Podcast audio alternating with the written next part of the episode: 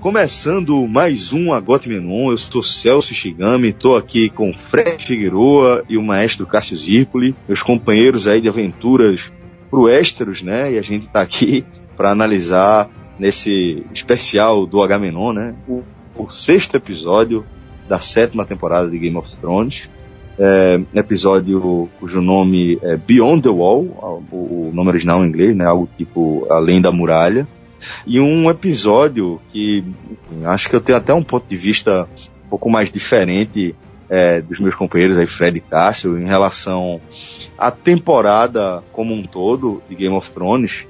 E eu enxerguei neste, neste sexto episódio é, talvez o, o, o, principal símbolo do que eu enxergo como essa temporada é, tem se desenhado. Seria mais uma temporada, não está tudo muito corrido, de certo é, é, modo era esperado isso. A gente está falando da reta final da trama, as coisas vão é, sendo amarradas, né? As arestas vão sendo aparadas aí, tudo vai se direcionando.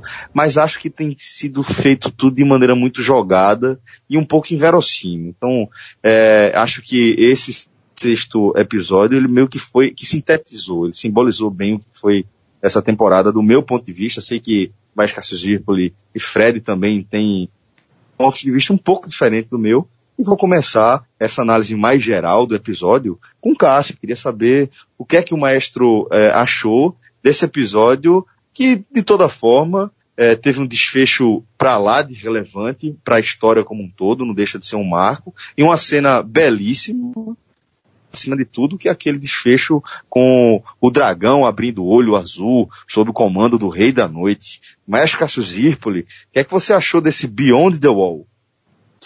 Veja, foi um capítulo tecnicamente muito bom. É, eu já tinha dito em outros episódios de Game of Thrones que a qualidade assim das batalhas, das cenas de ação, para mim é coisa de cinema. Desde aquela batalha naval de Euron, apesar de ter sido um tempo mais curto, mas aquela a chegada triunfal do, de Drogon lá dizimando o exército Lannister e agora essa batalha no gelo, ou seja, três cenários bem, bem distintos e sempre com um, um, esmero assim impressionante. É, isso fez, inclusive, que no primeiro momento eu tivesse dado, eu, sempre, eu fico brincando, sempre dou nota para os episódios dessa temporada, eu tinha dado a nota de 9,83, mas depois de conversando com todo mundo e a galera analisando, eu cedi, eu revisei, eu revisei a nota, tirei no mínimo um ponto.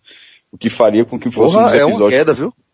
É, o que faria com que nos episódios de, de, de, nessa temporada com as notas mais baixas, porque alguns furos do roteiro e não ficaram difíceis assim de, de, engolir. O principal deles virou até piada, até o produtor da série já, já, já foi questionado sobre isso depois, deu a explicação dele, que é a velocidade. Veja, que a série tá rápida na temporada, tudo bem, tá, tá muito nítido, mas é, as pessoas continuam esperando coerência. As, é, as cenas, a, a, trama ela pode até ser acelerada, mas para que ela seja acelerada, que pelo menos é, situações dentro desse universo, a gente está falando que o universo tem um, universo místico, com dragão, com essa coisa toda, mas mesmo nesse universo, que sejam coisas com verossímeis.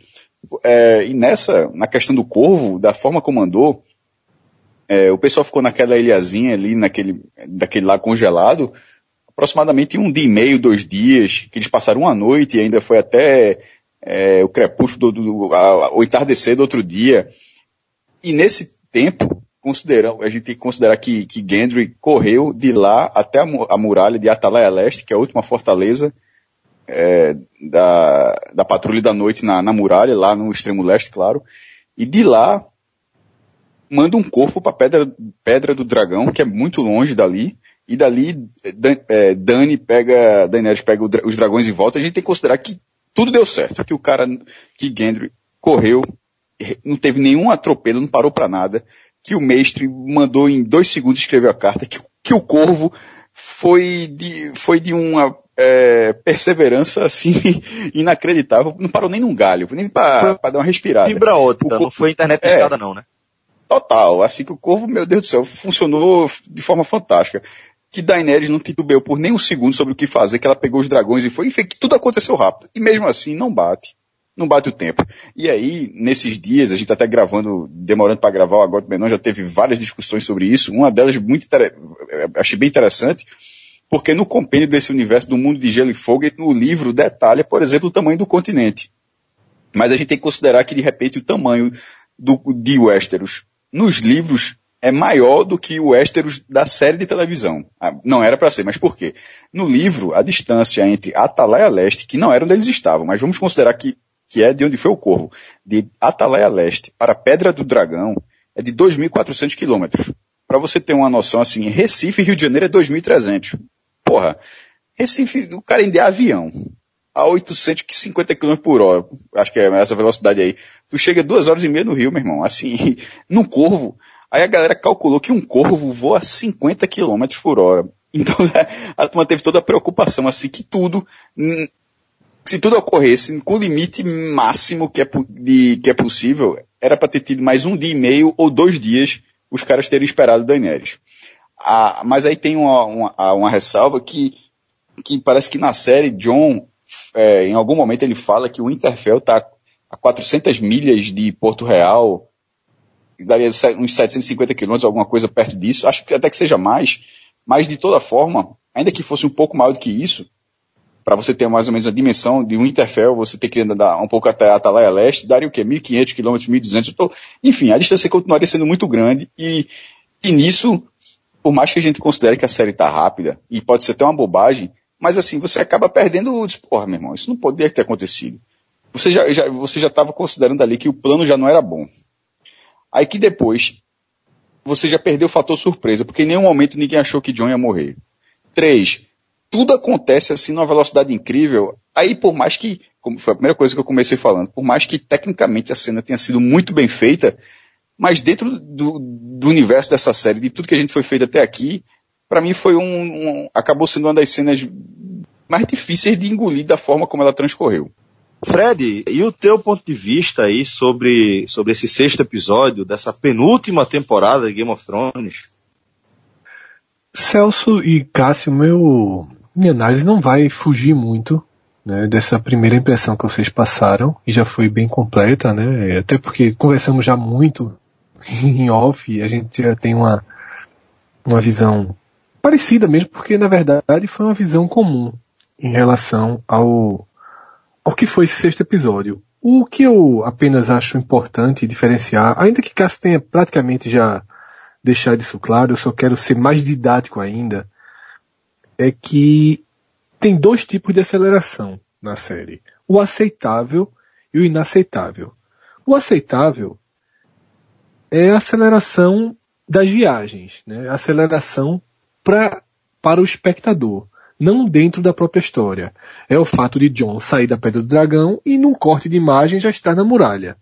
Sem precisar, como acontecia na primeira, segunda, terceira temporada, em que ele atravessasse dois, três, quatro episódios até chegar.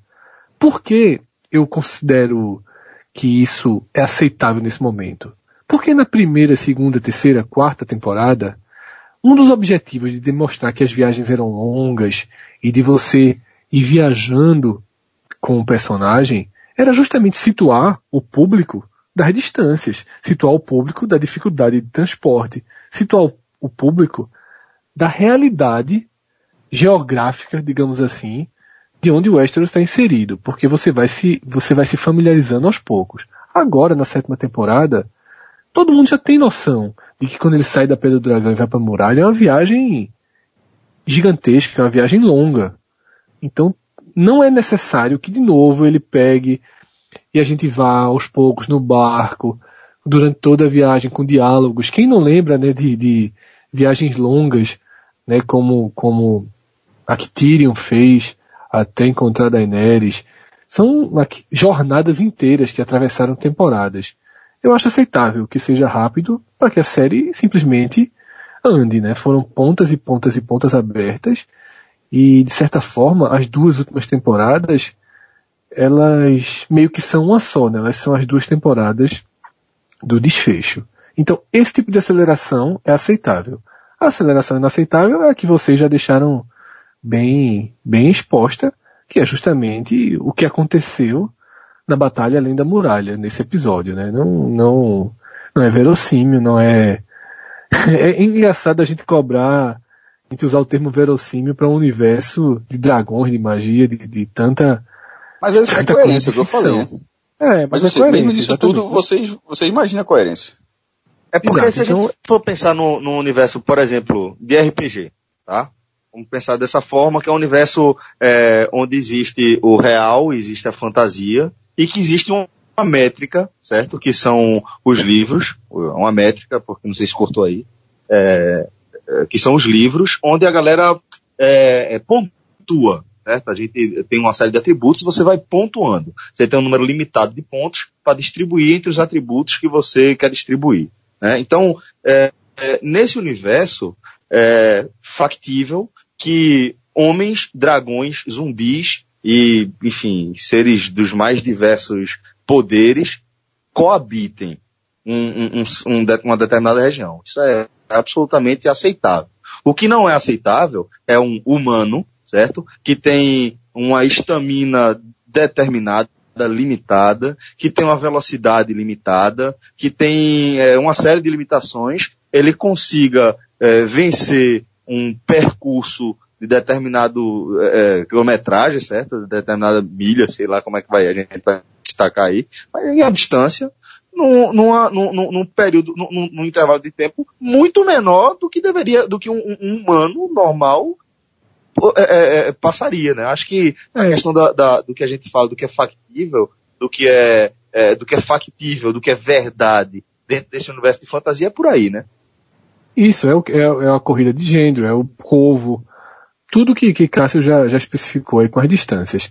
E aí, Celso, para fechar, eu queria dizer o seguinte, que essa decepção, digamos assim, com Game of Thrones, ter abandonado um pouco aquela, essa, o, o lado dela de ser uma série que tenta ser extremamente real dentro do seu contexto, na medida que personagens importantes morrem com a facada, morrem de forma como se morre de fato em guerra, né? Ninguém morre com uns sempre de, os grandes personagens da guerra não morrem de forma espetacular. E levando tiro, morrem levando facada no caso do contexto de Game of Thrones, espadada, não tem muito não tem muito para que isso, né? Algumas mortes, o casamento vermelho deixou isso bem claro, né?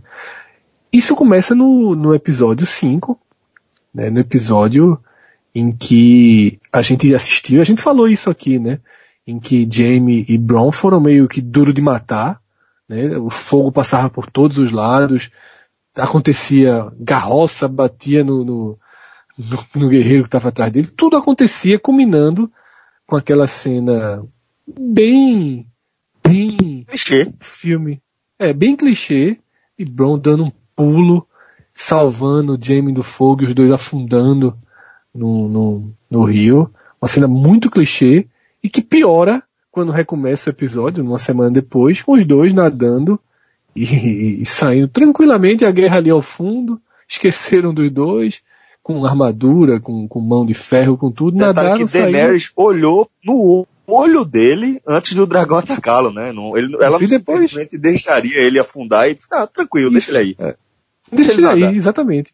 É um, um, um, um, uma, foi muito, muito real. E essa batalha, agora além da muralha, seguiu a mesma linha. Então, para mim, o ponto mais fraco dessa temporada foram os desfechos dos principais personagens, a, a forma com que o roteiro garantiu a sobrevivência dos principais, dos principais personagens. Jamie ter saído como saiu, da, do, do massacre lá de Drogon. E John ter, ter saído como saiu. Né? E John e os demais personagens principais que foram lá no, no ataque suicida terem saído, seja em cima do dragão, ou ainda principalmente John que afundou no gelo, que apareceu o tio dele e, e deu um cavalo e simplesmente ele foi é, cambaleando no cavalo e conseguiu chegar na muralha, é muito fora da, da realidade, mas. É, Eu já não achei. Fazer o quê, né? Aque, fazer o quê? Aquele né? ponto, é, o tio Benjen tinha sido apresentado. Ele estava naquela região. Ele estava próximo a, aos castelos. Ele salva é, Bray, né? Ele salva, ele salva Bray, mas já em outro castelo, se eu não me engano. Não, acho que não tinha sido em Atalaia. É, acho, que foi em, em, Castle, em Castle Black mesmo que ele salvou. Mas ele estava na, ele tava regiões próximas ao, ao, ao castelo e meio que na, na rota dos White Walkers, assim. A distância, claro, né? Mas assim, é, a, ele aparecer ali de última hora realmente é absurdo, mas é quase um ex-máquina, como se fala assim no, no roteiro. Porém, como ele já tinha sido apresentado alguns capítulos, você já sabia que ele. O, o foda é se, por exemplo, quando, quando o tio Benji salvou o Brain, vamos supor que aquela cena não tivesse acontecido. E simplesmente agora, depois de cinco temporadas, ele aparecesse e salvasse John. Aí, meu irmão, aí era foda. Mas como o não, cara é, já mas... tinha. Como ele já tinha aparecido recentemente, ele ali não me ofendeu tanto. Pelo menos. Não, mas não é... é... não é só ele aparecer, sabe? Se ele aparecer, depois que John cai num lago, congelado, que volta, que quando tá tudo perdido, coloca ele num cavalo, ele meio sem sim, força, o cavalo cai ninguém vai atrás. É todo o roteiro, não é só o, o, o tio aparecer. O tio apareceu, eu concordo, ele faz parte daquele universo além da muralha.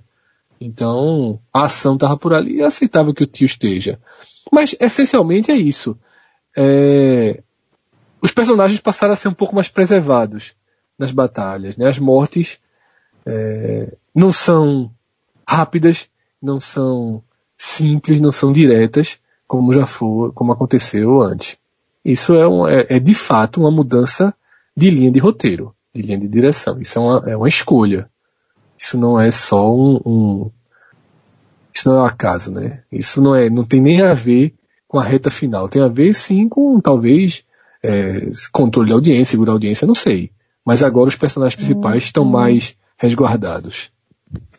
É, se, se a gente pode destacar, mudando aqui um pouco de assunto dentro da nossa pauta, se a gente pode destacar um ponto positivo no fato de a gente é, ter demorado para gravar esse programa Botar ele no ar, é a possibilidade de a gente se deparar com algumas teorias interessantes, né?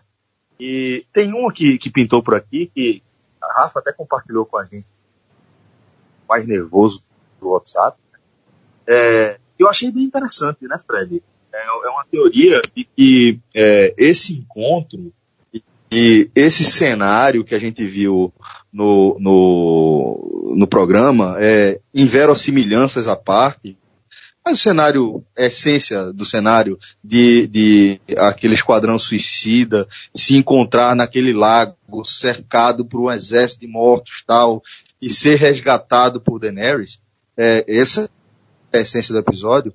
E esse cenário, ele ter sido planejado é, pelo, pelo Rei da Noite. E alguns, alguns elementos que corroboram com essa teoria, é, por exemplo, é, místico, né, colocar dessa forma, que Bran, o Corvo de Três Olhos, na verdade, e o Rei da Noite, onde é, a teoria é, lembra, né, destaca que é exatamente aquele lago onde, onde os personagens terminam, né, é, eles, eles já estariam naquele ponto, tem o, o, o encontro é, de olhar, aquela troca de olhares, ou seja, de certa forma o Rei da Noite teria feito um tipo de contato com o Corvo de Três Olhos, que por sua, sua vez é, envia corvos alertando a todos que isso seria a coisa certa a ser feita, você esperaria do Corvo de, de Três Olhos, e que isso tudo teria levado àquela é, é, série de, de fatores que culminaram com aquela cena. De John ter tido aquela ideia heróica de partir com esquadrão para tentar pegar uma prova e levar para Cersei, de ele ter sido cercado e de Daenerys ter sido avisada de sair e de sair é, em socorro de Jon Snow tal. Então, isso tudo seria, teria sido elaborado pelo Rei da Noite. Queria começar dessa vez com o Fred é, para discutir o que, é que você acha desse, desse, dessa teoria aí, Fred. Celso, eu, eu acho ela bem, bem interessante, bem factível. Mas eu vou, apesar de você ter escolhido começar por mim, eu vou passar a palavra para Cássio, porque antes mesmo de Rafa mandar isso, esse texto para a gente, Cássio já tinha uma, uma, uma percepção e já tinha, a gente conversando, ele já tinha sugerido essa, essa possibilidade. E eu também, eu, eu concordo com ela, eu concordo plenamente com, com, com o fato de tudo ter acontecido como o Rei da Noite planejou e que mostra que do outro lado não são zumbizinhos andando e, e, e marchando ao léu e sem coordenação e sem estratégia e sem poderes, né? Há uma, há, há uma clara é, sensação, e já foi demonstrado em outros momentos, de que há um poder muito além do poder de ressuscitar os mortos, né? Então, é, faz todo sentido para mim, mas eu acho que Cássio, como ele já tinha, é, não sei se lido em algum lugar, elaborado, ele já vinha com essa construção, eu acho que ele pode até detalhar melhor esse. Essa não é nenhuma teoria, né? Essa interpretação do que aconteceu naquela guerra pelo lado, pelo outro lado, né? Pelo lado dos White Walkers. Então, maestro, por favor, queria ouvir aí o seu ponto de vista, velho. É o que o Fred falou, assim, foi mais interpretação mesmo. Não tinha lido, tinha visto pelo episódio, a gente tinha até falado até, acho que na noite de segunda-feira, quando a gente estava gravando o pod, antes do pod, né, no, na resenha pré-pod, é, que era, assim, primeiro que o Rei da Noite tem 8 mil anos. Ele, ele foi criado pelos Filhos da Floresta na invasão dos primeiros homens que atravessaram de Essos para Westeros. E os Filhos da Floresta já habitavam há muito tempo Westeros, então teve uma batalha entre homens e filhos da floresta e os White Walkers foram criados pelos filhos da floresta para que fosse uma arma deles. Só que saiu do controle. A ponto de os filhos da floresta e os homens se juntarem para tentar combater os White Walkers que foram banidos lá para o extremo norte. Então, assim, o Rei da Noite não é um menino, não. Ele está tá muito tempo esperando a oportunidade. Cara, e, e, lembrando sempre que ele tem, além de magia de ressuscitar mortos, ele converte, ele, ele, assim como o Filho da Floresta transformou um homem num White Walker, ele também tem esse, esse mesmo poder, que é o que ele faz, inclusive, fazia com os filhos de Craster. É, inclusive, até aqui, todos aqueles que acompanham ele, boa parte daqueles caras, apesar de ter uma, uma, uma feição bem velha já, bem idosa, mas é, é, possível que algum daqueles White Walkers sejam filhos de Craster, que era um, um, cara que morava, que todos os filhos que ele tinha, homens, ele doava, ele doava para os White Walkers para que ele não fosse morto, né? Ele e todas as outras filhas dele que ele não, não doava. No caso do Rei da Noite, lembrando sempre que ele tem a descrição do personagem é um personagem que traz o frio, que traz, que, que consegue manipular o gelo de uma forma muito maior. Então, quando teve aquele lago todo quebrado e os zumbis não, não pararam de atravessar, aquele poderia ter sido resolvido muito rapidamente por ele. Em tese, bastava que ele se aproximasse lá e congelasse aquela parte. Assim, ele não tinha, aquilo não era um problema, porque foi, foi tratado durante, pra, para os humanos, que estavam naquela pedra, naquela ilha rochosa, dentro daquele lago, como, enquanto o, o lago não congelar, a gente meio que está salvo aqui. Só que isso era a visão deles, porque para o Rei da Noite, na minha, na minha visão, ele congelava aquilo na hora que ele quisesse mas ele realmente, ele, ele ficou esperando. Ele, ele, ele, ele, inclusive, até o número, ele tinha aquela lança preparada, aquela lança preparada, aquela força, uma força descomunal que ele tem e uma mira absurda. Então, assim, até mostrou um pouco do poder que ele tem numa guerra. O cara que, é, se o Qyburn lá, o, o mestre de Cersei, criou um escorpião para lançar uma lança de madeira e derrubar um, um dragão, o cara faz isso com o braço. Faz isso com o braço o cara fez isso com o braço. Então, assim, meu irmão, o cara é muito forte, pô.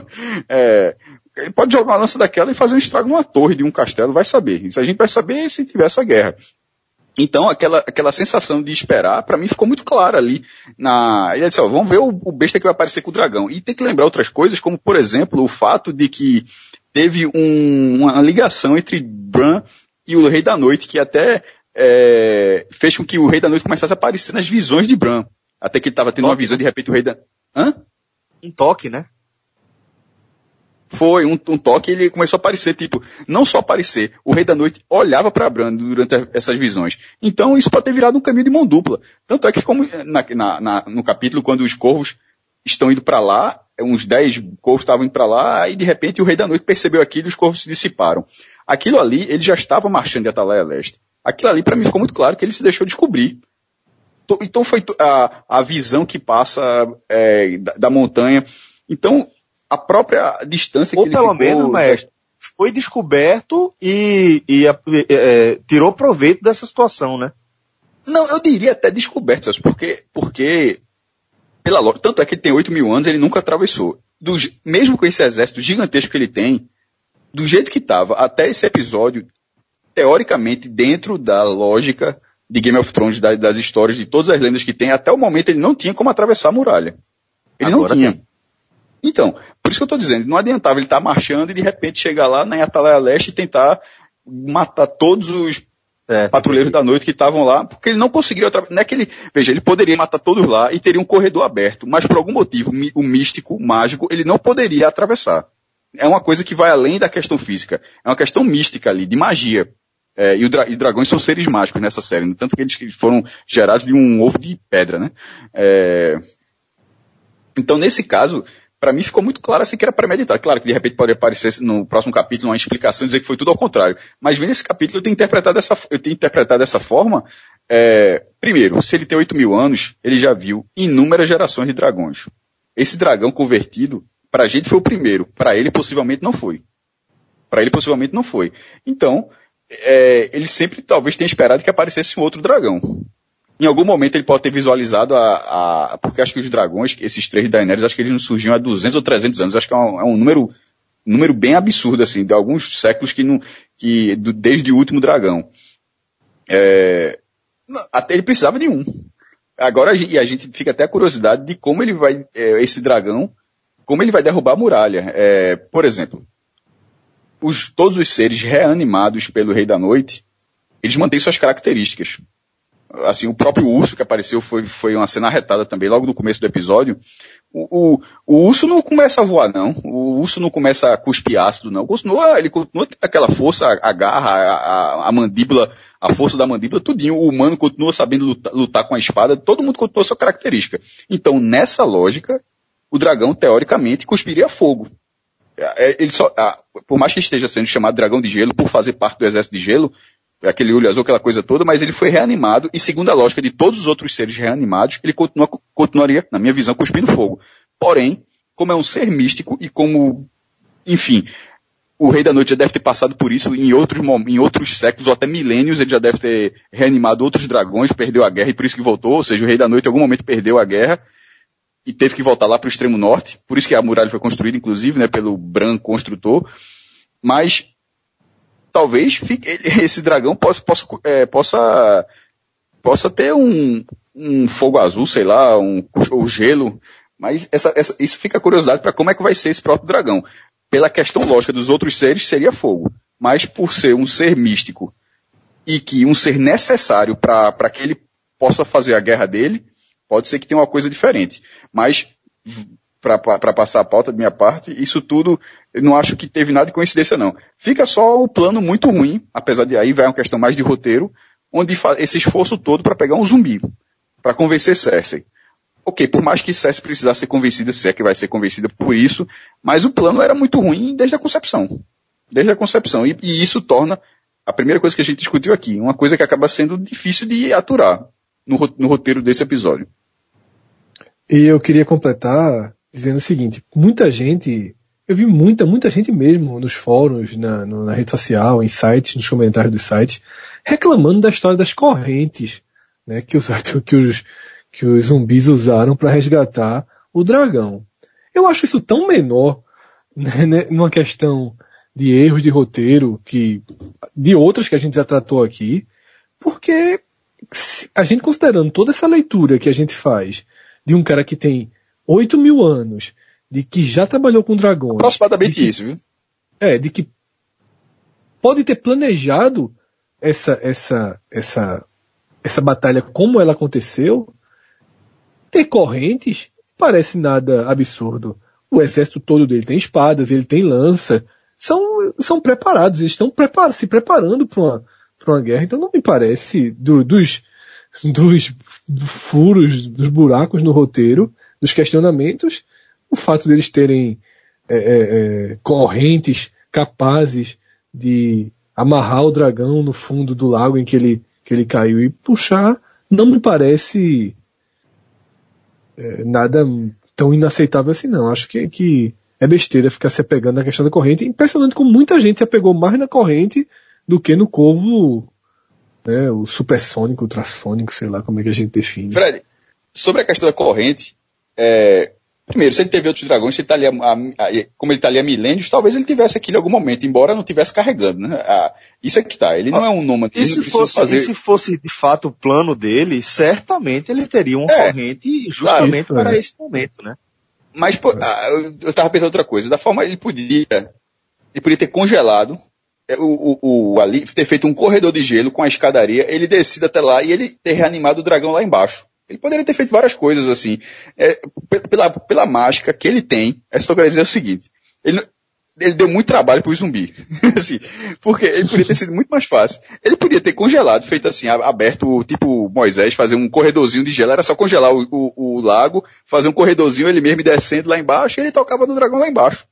Assim, é, é, porque teorica, teoricamente ele teria esse poder. Aí deu um trabalho pro zumbi miserável mesmo. Mas, é, eu vou teorizar aqui, tá? é, eu não sei se ele conseguiria separar a água para congelar. Talvez se ele congelasse, congelasse, ele não conseguisse fazer uma muralha feito Moisés. Deixa eu dar um spoiler. Deixa eu dar um ah. spoiler. Esse debate tá com esse debate se ele conseguiria ou não caminha para um dos históricos da história do podcast, viu? Por quê? Não, essa teoria de se ele conseguiria ou não abriu. Não, Fred, porque né, teoricamente ele pode congelar. Por exemplo, a galera tá perguntando uma coisa é. interessantíssima. Por que que esses caras nunca atravessaram a muralha pelo mar? Porque a muralha, ela não vai até o outro lado do continente, ela não vai até Essos não, pô, tem hora que ela acaba. Pois é. Por que que não dá a volta? Aí eu até brinquei, até coisa, meu irmão vai ver que o cara não consegue, não trabalha com água congelada, com água salgada. salgada. Sei lá. Não, é isso. Embora a muralha ela entre bastante no mar, né? Assim, ele teria que dar uma voltinha até grande, mas me parece muito mais fácil do que derrubar uma muralha mágica. Ele pode ter, ele é. ter barcos também, né? Porra. Veja, ele, ele matou uma vila, uma vila de 100 mil, lá com, a, com o Hard Home. Barquinho lá tinha. Se ele quisesse pegar o barquinho e no vento, ele já tinha dado a volta. Pois é. é. O episódio ainda teve, teve é, outro ponto interessante que eu acho que merece a nossa análise. Olha só, merece a nossa análise. que foi, que foi o encontro ali, a discussão entre Arya e Sansa, né? É, começa ali com aquela cena de, de Arya descrevendo um, uma lembrança da infância, onde Ned Stark estaria observando ela exatamente de onde ela estava falando ali com Sansa, ali do alto do pátio, né? É, e observando é, a área é, pegar um arco de Bran, que ele teria deixado jogado no chão, tinha uma flecha e ela foi aperfeiçoando a técnica dela até acertar é, na mosca, como se fala, né, no centro do alvo. E, e, de repente ela teria sido surpreendida é, pelos aplausos do pai, que estaria observando ela de cima, tal, não sei o quê. Isso para ilustrar que meio que o pai sabia que, que apesar de aquilo ali ser proibido, é, uma menina tá treinando ali, é, o pai aí observava e admirava a, a, persistência dela, perseguir os sonhos dela, e aí ela confronta a Sansa, né, em relação a, a, a, ao sonho, vamos colocar dessa forma, cada uma, né? E Sansa de fato sempre sonhara com a possibilidade de ser rainha e, e enquanto Arya sonhava com, com a possibilidade de se tornar uma guerreira, né? É, e aí ela confronta Sansa em relação à carta que ela encontra no, no quarto de Mindinho. Queria saber o que é que vocês aí dessa, dessa cena e agora eu não vou indicar ninguém para começar não. Aí se vocês quiserem, vocês decidem quem é que começa. É bom sempre indicar, mas vou, só para não ficar aquele. Da, da, outra, vez, da outra vez, que eu indiquei, da outra vez que eu indiquei, me deram um drible, porra. é, é, eu tô achando essa. Primeiro, que a, a, nesse episódio foi a cena que quebrou, acho que em dois momentos, para não ficar só lá em cima, lá no, na, além da muralha. Mas é, eu tô achando muito fraco. Muito fraco assim porque tá infantil demais. Primeiro, a área ela virou uma guerreira poderosa. Sansa, é, sof, so, as duas sofreram muito e Sansa já está caminhando é, num, numa carreira de liderança, de, de reinado, reinado mesmo. E ali acaba sendo um debate muito infantilóide delas. Por exemplo, a área, a gente tem que considerar que a área não está fazendo tipo. Então, que ela pegou ali, ela quer estar com raivinha mesmo. Porra, a área vai lá no quarto de Mindinho, pega aquela carta e com aquela verdade vira completamente contra irmã. Detalhe, nesse episódio, o episódio 6, ela lembra uma brincadeira, brincadeira, um, uma ameaça, uma brincadeira ameaça, de que é um jogo da verdade que a outra pessoa tem que convencer ela de uma mentira, e porque ela tem capacidade suficiente para descobrir se está falando ou não a verdade. Porra, isso aí matou o argumento dela sobre a irmã, sobre o que a irmã falou. De ela não acreditar na irmã, de que a irmã tinha feito forçado aquela carta, porque ela acha que ela estava amando mesmo, que ela traiu o pai e tudo, aquela coisa toda, e Sansa dizendo que não, que naquele momento, embora ela, ela tivesse afeição por Joffrey no início, mas não naquele momento da carta, naquela carta, já era o momento ela estava fazendo de forma forçada, achando que era a última, única esperança do pai não ser executado, aquela coisa toda, e isso acho que foi no, no capítulo passado que teve isso. E Arya não acreditou. E no capítulo seguinte, ela vem com um joguinho de verdade que se Sansa mentir, ela vai, ela vai, ela vai descobrir. Irmão, não faz sentido. Porque se era para ter essa lógica, então ela era para ter acreditado na irmã logo ali. Para mim foi uma contradição muito grande do roteiro. E me, mesmo, me, foi um erro na verdade, nem contradição, isso é um erro. Porque ela era para ter percebido que a irmã estava falando a verdade e fechar, acaba logo com essa frescura. É, e nesse ponto, considerando que Mindinho é um personagem deslocado, um cara que está fazendo hora extra na, na, nessa história, porque, embora ele tenha a liderança do Vale, mas é um cara que é completamente, ele tem desconfiança de todos os lados, inclusive isso é dito até pelos personagens, e desconfiança das duas, e nenhum momento, claro que vai chegar algum momento que elas vão se dar conta que estão sendo manipuladas e tal, só que já demorou muito. Então, assim, nesse momento, é, a trama das duas, eu, tô achando assim, nível malhação. Muito ruim. É, eu. O que, eu, o que mais me incomoda na trama das duas é o fato de, de ser um diálogo em círculos, né? Desde que Arya reencontra Sansa, no fundo elas estão tendo a mesma conversa. Que é justamente essa conversa que potencializa a diferença entre as duas. De e a mesma do início da série. Exatamente, elas voltam pra, de onde pararam, né? Antes da separação, que é Sansa e seu desejo de ser uma rainha, ainda que seja uma rainha de Joffrey, que vamos lembrar que ela, lógico que ela não conhecia Joffrey como ele, a face dele, mas ela estava achando maravilhoso o, o, o, casamento. Ela queria aquilo inicialmente. E, e área completamente oposta. Então, continua sendo essa mesma diferença, entrecortando o, o, o todo o diálogo delas. Muda, muda as peças, mas é, a estratégia, o que está em jogo é a mesma coisa. Isso, de fato, é, mais do que infantil ou qualquer outra coisa, é repetitivo. É, forçar, é, é, passar, tentar convencer demais o público essa diferença que o público já percebeu há algum tempo.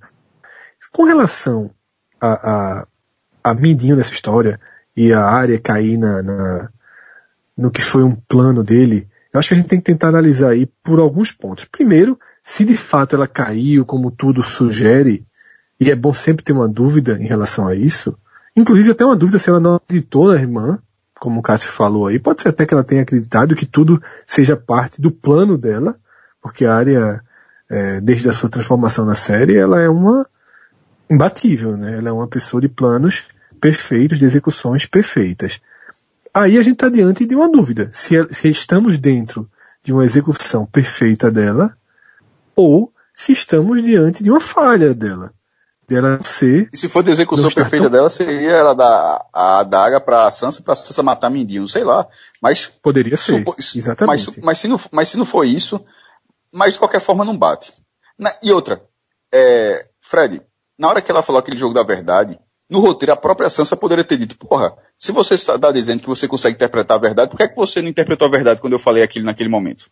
A própria irmã poderia ter questionado isso. É isso que eu estou querendo dizer que eu achei uma falha. É, o que há nesse momento é muita, muita dúvida, muito questionamento, muito estranhamento entre as duas irmãs. E eu acho que, de fato, tem sido repetitivo, tem sido chato, mas, é, inclusive essa decisão de Sansa de, de mandar a Brienne embora sugere, inclusive, uma, uma decisão de Sansa de agir contra a área, né? Sugere. É, eu manteria as portas abertas para uma surpresa por reviravolta, mas sem Brienne ali. Se aliando a importante ressaltar, é, né, Fred? Seria, seria essa é a sensação que a série deixou, tá?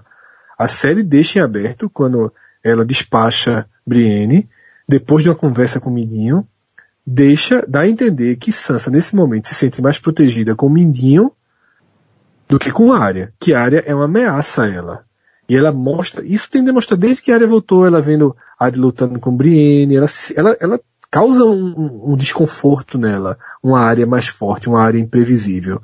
E aí ela pode se, se voltar para Mindinho que, por pior que sejam suas ideias, ou por mais, por mais, é, é, é, por maior que seja a sede de poder dele, Sansa sabe que ela está nos planos. Que a sede de poder dele não passa pela morte dela, passa pela, pelo casamento com ela, pela junção com ela, passa por tê-la ao lado. Então isso de alguma forma pode dar alguma, alguma, algum amparo para Sansa que quer ser rainha, seja, seja rainha efetiva ou rainha esposa do rei, para ela, nos dois casos, é, parece ter o mesmo efeito. Porém, como tudo que envolve a área da série, eu acho que é uma, uma ponta bem aberta a um desfecho surpreendente já no próximo episódio. Surpreendente pelo que está pelo que tá desenhado, não tão surpreendente pro que, pro que a série costuma ser, né? Porque a gente está no momento é, em que a série ela está transitando, é, porque é como, como eu falei lá no início, né? Entre entre a, a sexta e sétima temporada, melhor dizendo, a sétima e a oitava temporada, elas são temporadas de fim. É como se fosse uma grande temporada de três episódios. Uma tem sete, outra vai ter seis. É uma, é temporada do desfecho. Tudo está acontecendo, tudo está convergindo. Daenerys cruzou, os White Walkers estão chegando, tá todo mundo enfim chegando. E numa, numa, numa, numa série de tamanho alcance mundial, que gerou estudos, dedicações, programas como o nosso no mundo inteiro, muito mais abalizados, tanta gente pensando, tanta gente costurando, tanta gente encontrando as nuances que fazem os elos, é, isso mina um pouco as surpresas também, tá? E é bom que a gente nesse momento não confunda o que é previsto com previsível, tá? John ser um Targaryen era previsto, não era necessariamente previsível. Não surpreende porque existem teorias que apontam para isso há muito tempo. Mas não é por isso, não é exatamente por isso que é previsível. Tá? E, e eu acho que é importante também para a gente não perder um pouco o, o encanto e, e, a ficção e a diversão da série. Não racionalizar demais também. Lógico que aqui a gente racionaliza, como a gente até brincou no podcast, né? Trata como se fosse uma análise de um jogo de futebol, como algo muito sério falando de dragões. Ok, pô, a gente, a gente sabe. E quem nos ouve Abraço, sabe João. Tudo. Abraço, Lucas. quem nos ouve sabe separar tudo, mas acho que também é bom a gente manter a chaminha acesa, porque surpreender na primeira, na segunda, na terceira temporada, surpreender com a morte do rei no oitavo episódio ou com o casamento vermelho, porra, é uma pancada que nunca nós vamos esquecer em experiência audiovisual. Vai ser gigantesca. Fazer o mesmo, trazer o mesmo na, na sétima e oitava temporada não é tão simples, tá? Porque a gente já está preparado para o que vier agora. A gente está tão preparado para um final feliz. John e Daenerys, eles foram felizes para sempre. Como a gente está preparado para ter uma tragédia e não ter esse final. A gente já está, depois de tanto tempo, pronto para tudo. Pronto para surpresa e pronto e pronto para linearidade, para linearidade. Então, assim, por isso que quando a gente, quando eu critico e quando todos criticam, que eu sempre faço, tento deixar, ser um pouquinho fire, deixar uma portinha aberta, porque assim, tem início, meio e fim. cenário você é fire, né? tem início, meio, fim, e todo fim, ele requer um pouco de, um pouquinho de quadrado, né? Sobretudo para uma série, não para um filme, que às vezes filmes deixam é, é, é, é pontas abertas, questionamentos para você pensar. Mas depois de oito anos de série, ninguém quer, essas, ninguém quer que ano que vem, quando a série termine, tenha pontas abertas. Todo mundo quer que tudo esteja plenamente amarrado, seja lá qual for a amarração. Então, por isso que essa questão entre o que é previsto e o que é previsível, é bom a gente deixar uma portinha aberta para curtir, né? Sem racionalizar tanto.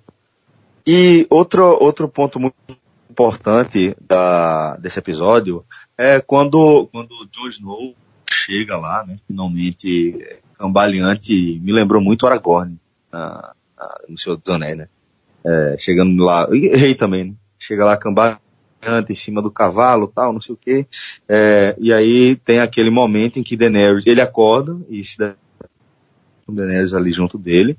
é, eles têm uma rápida conversa e é, em determinado momento John agradece, né, é, a força, o, o, auxílio de fato ali, é, se dirigindo a Daenerys como Dany, né, e, e o que é muito curioso, né, John Snow ali meio que do nada, a gente tem que lembrar que apesar de a gente conhecê-los há sete temporadas, eles estão se conhecendo agora, né?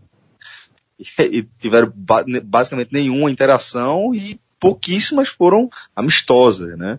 E aí ele mete um Danny, ela dá um, um toco ali nele, é, mas que na verdade é um gancho, né? De certa forma, é, no roteiro. Ela, ela é, lembra que, que ela percebe ali, né? Que, que a última pessoa que a chamou de, de Danny tinha sido justamente o irmão dela, né? Viserys, e ela lembra a John que não é uma pessoa que, que ela tem carinho, que ela, que ela quer, quer ficar lembrando. E aí John, pegando esse gancho aí, é, ele, ele fala, e que tal o seu chamado de minha rainha, né? É, explicando que o, o, o, a aliança está firmada, tá? Enfim, tem aquela cena. E depois, é, é falando de roteiro, né? para concluir esse gancho, a gente já tratou esse assunto, mas logo depois episódio encerra justamente mostrando é, os, os, zumbis resgatando lá o, o, dragão, né? Que é justamente Viserion, que é o irmão, é, é uma referência aí a um dos irmãos de, de Dani, né, maestro? Exatamente, é Rhaegal, é, Drogo e Viserion, né? Bem, aí é o que a gente já falou do, dra do dragão, é, deu uma equilibrada na guerra que está tá por vir. Não deve ser no episódio 7. É, ou pode até ter, né? Porque assim, o teaser pode até esconder isso, até seria interessante, mas o teaser do episódio 7, na verdade, mostrou que não, não focou numa, numa grande guerra já com esse dragão. Até porque tem a, a, a, a oitava e última temporada. E, e, e, esse dragão deve ser a grande arma do Rei da Noite, que poderá montá-lo, aí vai ser interessante, né? É, Daenerys montando o Drogon, o, o, Rei da Noite montando o dragão, aí é guerra de, briga, briga de cachorro grande. Mas, o, antes disso vai ter uma coisa que eu, é, vai ser Top Gun, exatamente, vai ser algo que eu gosto muito na série, aliás, todo mundo, uma coisa que, que sempre, é, sempre foi muito popular na, no público, que, que são os diálogos, a Guerra dos Tronos que não é o nome da série, é o nome do primeiro livro, é o nome da série da televisão, mas na, na literatura é o nome do primeiro livro, que é... Que é muito melhor, diga-se. Eu gosto muito mais do nome Guerra dos Tronos. Só que, Isso, muito melhor. É, mas, em algum momento, por exemplo, no, no momento atual, é Crônicas de Gelo e Fogo. Aí, por isso que, nesse momento, a, a Guerra dos Tronos é algo muito menor na história. Mas é porque né, é muito óbvio que agora, é, agora é, estamos vivendo um momento da, do fogo contra o, contra o gelo. Então, nesse, nessa sétima temporada, talvez o nome se aplicasse, mas aí o, o nome de guerra do Game of Thrones é muito mais legal do que Crônicas de Gelo e Fogo em, é, em inglês, sei lá, Fire, é, Fire and Ice Chronicle, sei lá. Como... Meu irmão, o do Game of Thrones é não, não muito mais legal, é, comercialmente falando. Mas. É Chronicles of Ice and Fire mesmo. É, é exatamente, é o contrário. O, o, a, a, o, em campo neutro, aí vai ter lá Cersei, vai ter Daenerys, vai ter o próprio Jon Snow, Tyrion. Então, assim, vai ser é um, é um, é um episódio que promete diálogo muito interessante, que, que faz, inclusive, com que você talvez não sinta falta dessa grande guerra nesse episódio, que pode ter, claro, estou dizendo, é como não apareceu no teaser, eu estou desconsiderando, mas pode ser que tenha o um início disso. Pode ter, de repente, sei lá, é, o Rei da Noite começando a derrubar a muralha, dizendo, ó, cheguei, pai, tô na área, agora é a Vera. E aí fica para a próxima temporada. Mas a Guerra dos Tronos, o diálogo ali sobre como vai ser, e, obviamente qualquer coisa que Cersei diga, ela vai estar pensando dois passos à frente em benefício próprio, e isso o público já interpreta dessa forma, e os próprios personagens já, naquele universo, já devem, já devem agir desse, desse jeito. Então, assim, é algo muito interessante que deve dar uma quebrada nesse número de embates, embates, embates, embates, que tecnicamente são muito, muito bem feitos, mas que acaba fazendo um pouco falta do que a série também tem muito legal, que sempre foram os diálogos muito bem escritos. Embora a part... Eh, os diálogos dessa temporada já não sejam mais dos livros, né? Sejam todos diálogos a... quase a partir do zero. Exatamente. Bem lembrado. Fred, tuas considerações finais, meu irmão?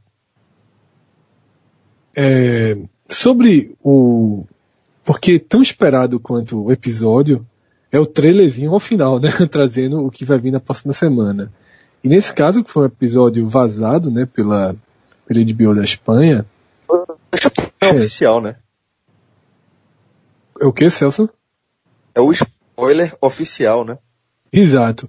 É, para mim mesmo, o mais importante no domingo foi esperar o, o trailerzinho de segundos, né? Ao contrário do, do, da edição anterior, que o trailer foi, foi longo, né? Já tra trazendo um pouco do clima da, da guerra além da muralha, esse é mais conciso.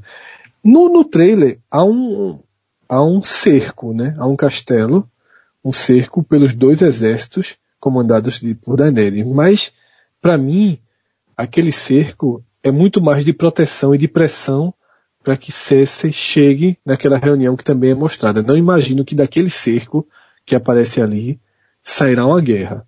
Eu, de fato, é, não, não há desenhado uma batalha, ou pelo menos uma batalha, uma grande batalha nesse último episódio. Mas concordo com Cássio.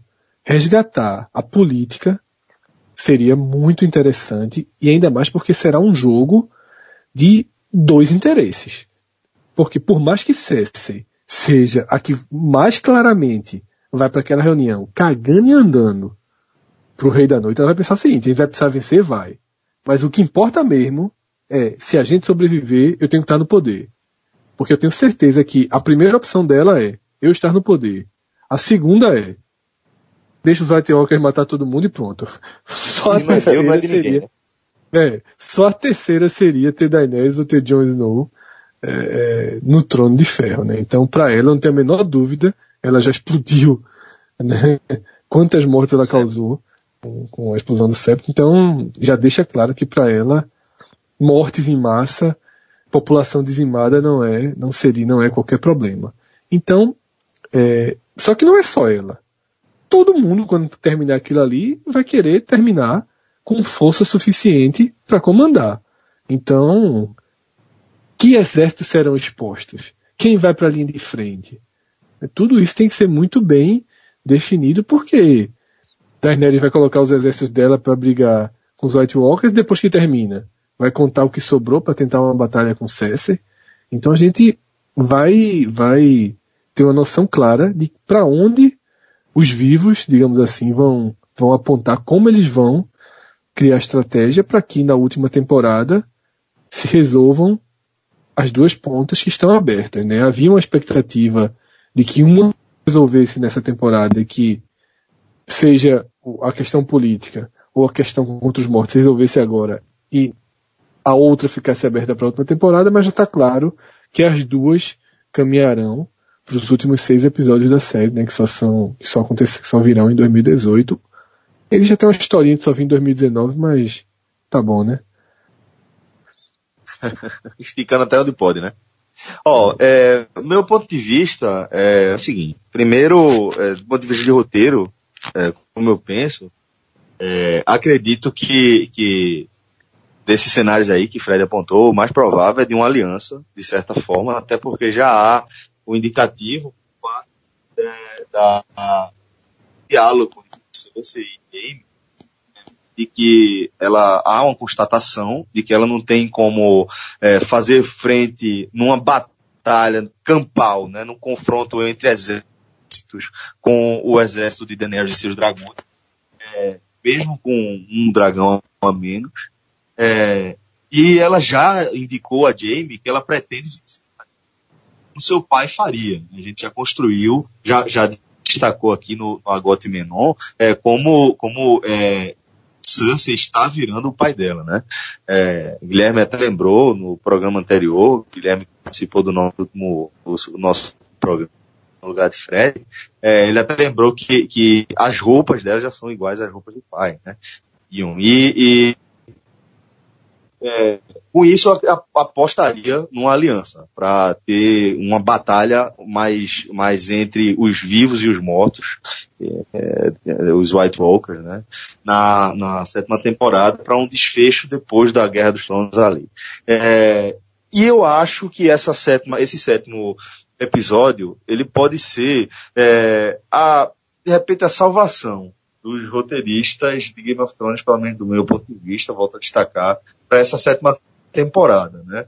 Porque tá, destacou aqui que ele não tem mais livros para se apoiar, mas já há também é, os elementos que George Martin já passou para eles de história, elementos, os marcos essenciais da história, e a maneira como eles vão chegar é que eles têm que trabalhar e os diálogos também. Então, é, eu acredito que, que como a parte técnica já não deve ser, pelo menos do meu ponto de vista, como a gente espera, não deve ser tão importante a parte visual, como a gente viu tantas batalhas nessa, ao longo dessa temporada. Acho que a gente não vai ver nesse, nessa season finale. Então acho que eles têm a oportunidade de mostrar a habilidade ali no roteiro de entregar uma season finale que, que nos deixe é, bastante ansiosos aí pela última temporada. Só oh, um detalhe. Último, último um, Fred, rapidinho. Só sobre esse negócio de Cersei, pra, pra não deixar passar batido. Não se surpreenda na loucura aqui, viu? É tipo, tipo o homem fazendo um Moisés, no mesmo naipe agora. Uma aliança de Cersei com o Rei da Noite, meu irmão. Na hora que ela descobrir, veja, ela vai acreditar. Os caras vão levar, vão levar o zumbi e vão mostrar que existe. Ou seja, a galera lá de Porto Real vai se dar conta que existe. O primeiro negócio é dizer, oxe, meu amigo, já sei com quem me aliar. antes dela pensar, o inimigo do meu inimigo, é, né? Essa, antes, antes dela pensar, porra, da Daenerys, realmente, vou bora pra cima. antes dela pensar isso, opa, como é? Tem um carinha potente também. Tu perdesse um dragão pro cara, foi? Porra, tu, peraí, o cara matou teu dragão? Poxa, eu tô precisando dessa conversa. Já manda, emi, já manda, emiss, já manda emissário.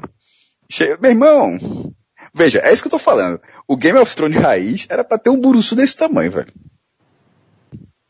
Mas eu acredito eu, que... Eu, eu, não, eu, eu, eu, eu não desconsidero, não. Deixa assim, ó, meu irmão, deixa só Porto Real. Congela a porra desse continente inteiro. Congela essa merda todinha e deixa Porto Real aqui com meu solzinho que eu tô tranquila. É que dura 10 anos, é beleza, depois a gente se resolve. É, eu, eu, não, eu não acho que, que essa união ela vai acontecer de forma verdadeira, não. Eu acho que se ela acontecer, ela vai acontecer já pensando com a trairagem. É, e talvez o grande questionamento pelo pouco que se viu do próximo episódio, é qual vai ser o grande sem fim, né? dúvida, pensando porque coragem, sem dúvida. É, porque todo fim de temporada deixa algo muito inquietante para a próxima. Só não pode ser o dragão, só não pode ser Daenerys com o exército dela andando de novo. Aí ninguém aguenta mais não, meu irmão. Já, já acho que umas três, umas, umas três temporadas terminaram assim. Ou navegando é, com o dragão, ou ela andando, assim não dá mais não, velho. A gente precisa saber se numa, numa, numa numa iminência de não ter uma grande batalha no último episódio, qual seria o, a grande deixa? Velho, talvez... o homem tá com um dragão de gelo. O homem, tá, o homem vai derrubar essa muralha.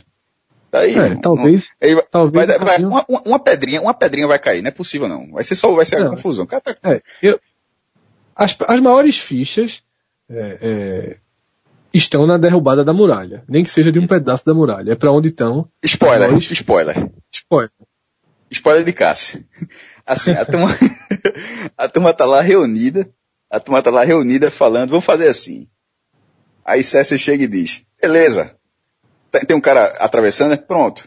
Se esse cara realmente atravessar, a gente conversa. Aí corta a cena, isso já tá com 50 minutos de episódio. Aí corta a cena, aí o homem derruba do outro lado. Aí pronto, termina o episódio. Aí termina a temporada. Aí a turma vai ter que passar, se contentar com Western Road em 2018 que é uma série do caralho também. Não tá. Tem problema nenhum. Westworld, meu irmão, não sei, ainda bem Foda que eu assisti, mesmo, mesmo atrasado, mas consegui ver tudo. É bom então começar a pensar o nome, né? West Menor. West Menor. Ali é teoria também, viu? West Menor. Tá, tá batizado, é simples, meu irmão. West Menor. West Menor. O Walk, The Walk Menor, não tem mistério não, velho. a criatividade já era na alta, né? Deu walk menor, meu irmão. Desde o Batmóvel, né? Hã? Desde é o é? Batmóvel, né? Bate menor, tem, não tem mistério não, pô. Liga, liga do menor. O que, o que chegar mulher menor, o que, o que, o que, o que chegar aí, meu irmão? A turma grava. Então é isso, galera. É, dá pra gente fechar aqui. Mais uma vez, acho que a gente já tá basicamente do tamanho do episódio. Ó, Valeu, The maestro. Walking Valeu, Man. Fred. Ó, ó, The Walking Man não é do caralho.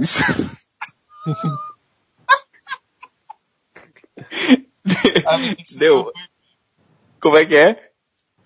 Tem que ser eu, tu e João. É, eu tô fora. É, mas esse é foda porque você Mas- seis episódios. Fred, Esse, Fred não esse- trabalha com esse é zumbi, mais- não. trabalha e não sabe. É verdade. Valeu, galera. Vai. Abraço. Forte abraço. Tchau, tchau.